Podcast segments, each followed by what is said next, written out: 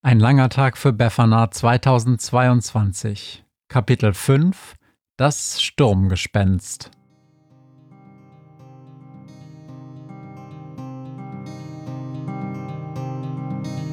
Wenn der Wind einsam durch die Straßen fegt, wenn die kalte Nacht sich auf die Häuser legt, wenn in Fenstern Weihnachtsschmuck ins Dunkel scheint, dann sind Befana und ihre Maus nicht weit.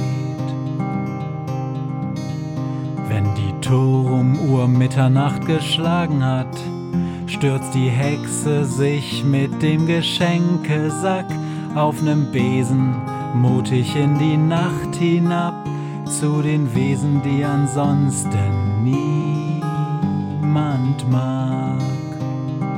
Weihnachtshexe Befana ist für alle Monster da. Alle Ratten, Kakerlaken, Geister, Spinnen, Feuerdrachen, alle unsichtbaren Ungeheuer, Zauberzeitmaschinenbauer freuen sich schon das ganze Jahr auf den Winterwind, denn der bringt eine Weihnachtshexe namens Befana.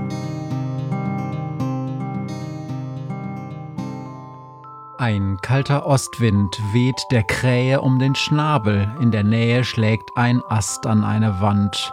Der Rest von einem Unterstand, der zwischen wilden Sträuchern steht, mehr lehnt als steht, wie Günther wähnt. Er lässt sich nieder, sucht und gähnt, bis er dann sieht, wonach er sehnt. In einem feuchten Winkel sitzt ein Männlein, schwarz, die Mütze spitz, die groben Stiefel gelblich blass im feuchten, platt gesessenen Gras. Und als es Günther sieht, folgt müder Gruß und winkt ihn zu sich rüber. Ka, ruft Günther. Sturmgespenst ist so, wie du dich heute noch nennst. In unserer ersten Krähenpost mit Befana als Heldin hast du einen prominenten Platz gehabt, als erstes Wesen, das die Hexe damals reich beschenkt. Mit Samthandschuhen, richtig, denk ich heute an die tolle Zeit. Wir waren jung, die Zukunft weit. Und heute, denkt er, stehen zwei alte Taugenichtse hier im Kalten. Hör mich an, krächzt Günther. Endlich zeigen wir uns mal erkenntlich. Befana braucht alle Gaben, die wir für sie übrig haben. Ach, Krähe. Das Sturmgespenst sitzt auf dem Boden des windschiefen Schuppens und starrt in die Dunkelheit. Die Krähenpost, das waren Zeiten, oder? Gibt's die noch, die Krähenpost? Wir haben weitgehend auf Online-Delivery und Instant Messages umgestellt, antwortet Günther. Aber ja, für ein paar Tiere im Zoo liefern wir die Nachrichten auch immer noch persönlich aus. Andere Zeiten, andere Krähen. Das Sturmgespenst zieht die abgewetzten Handschuhe aus und hält Günther eine Hand hin. Wir sind uns noch nie persönlich vorgestellt worden, richtig? Ich bin Hans-Gerd. Günther, aber das weißt du ja. Hans-Gerd, das Sturmgespenst, nickt. Als ich davon gehört habe, dass du eine Geschenkaktion für Befana startest, wusste ich sofort, was ich dir mitgeben kann. Anil und ich, das weißt du bestimmt, wir waren ein gutes Team. Nein, das hört Günther zum ersten Mal. Er legt den Kopf schief und schaut das Sturmgespenst fragend an. Hans-Gerd seufzt. Es ist lange her. Er, der wilde Sturmwind des Nordens, hat die große Welle gemacht und ich, ich hab dafür gesorgt, dass nichts kaputt gegangen ist, hab alle Fenster und Türen geprüft, fest geröttelt an den Hebeln und Griffen, ob auch alles fest verschlossen ist. Wir sind richtig zusammen auf Tour gegangen, Anil und ich. Bis, bis ganz zuletzt?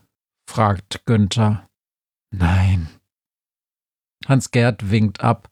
Schau mich an, ich bin alt.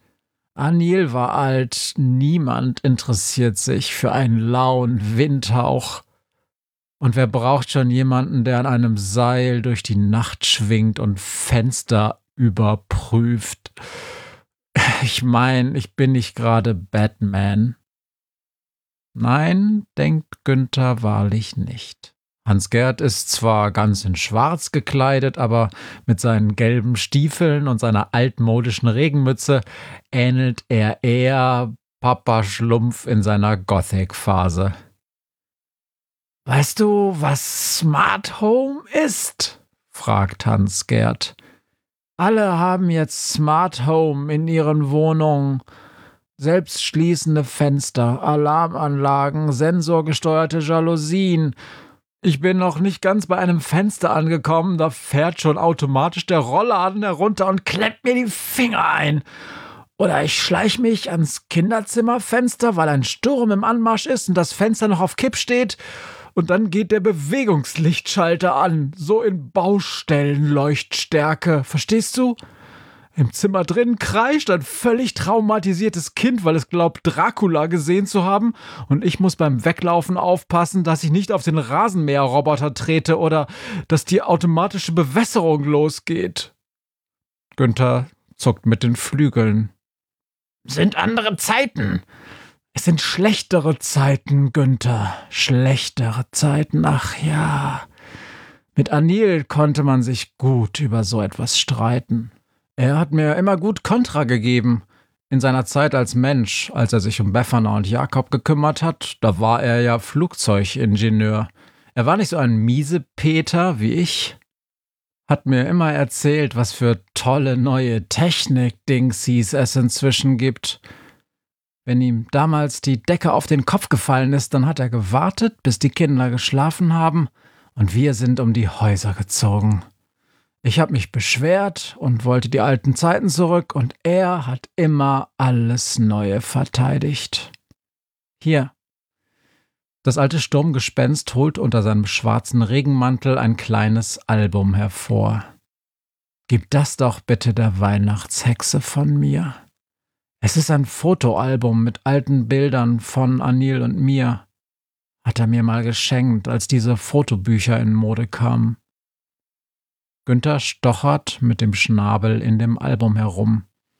Ein junger Mann, ganz offensichtlich Anil, und neben ihm ein kleines, grinsendes Männchen in schwarzer Regenkleidung und gelben Stiefeln. Wenn er auf den Fotos die Regenmütze mal abgesetzt hat, bedecken schwarze Locken Hans-Gerds Kopf. Jetzt, sieht Günther, schauen einige weiße Löckchen unter der Mütze hervor.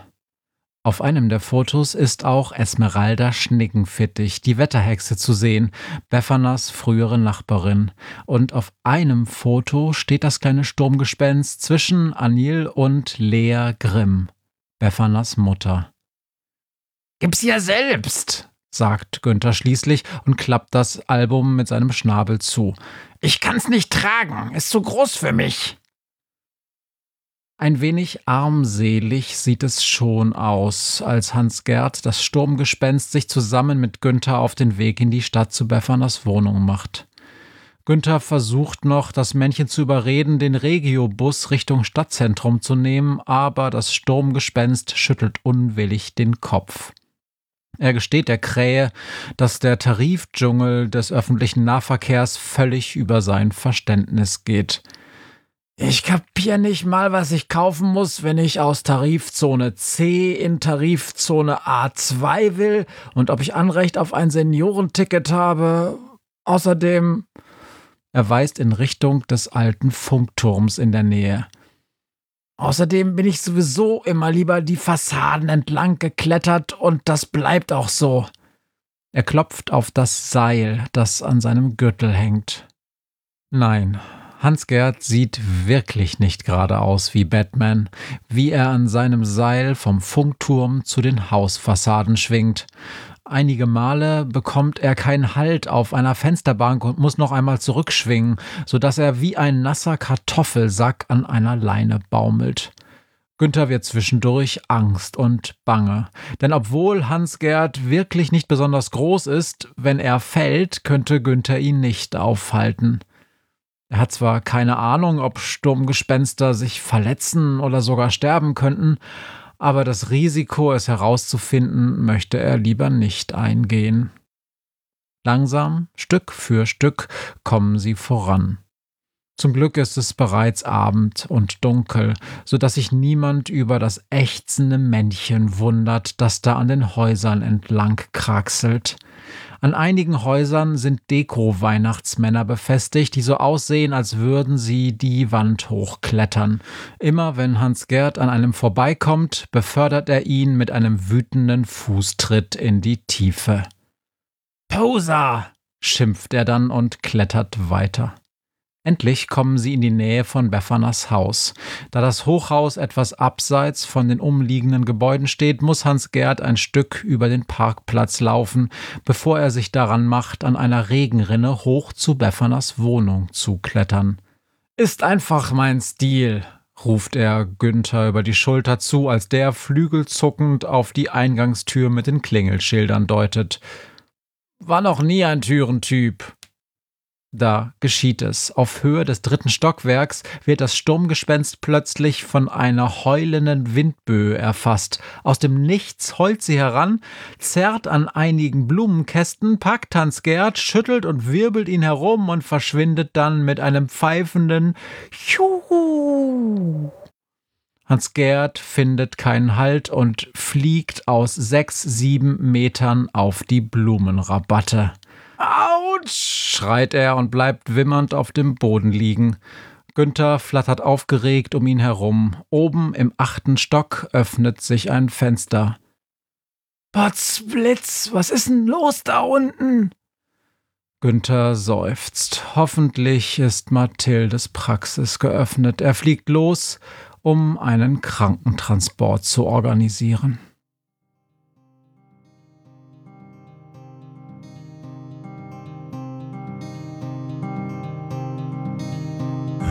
Mir heut Morgen widerfahren ist.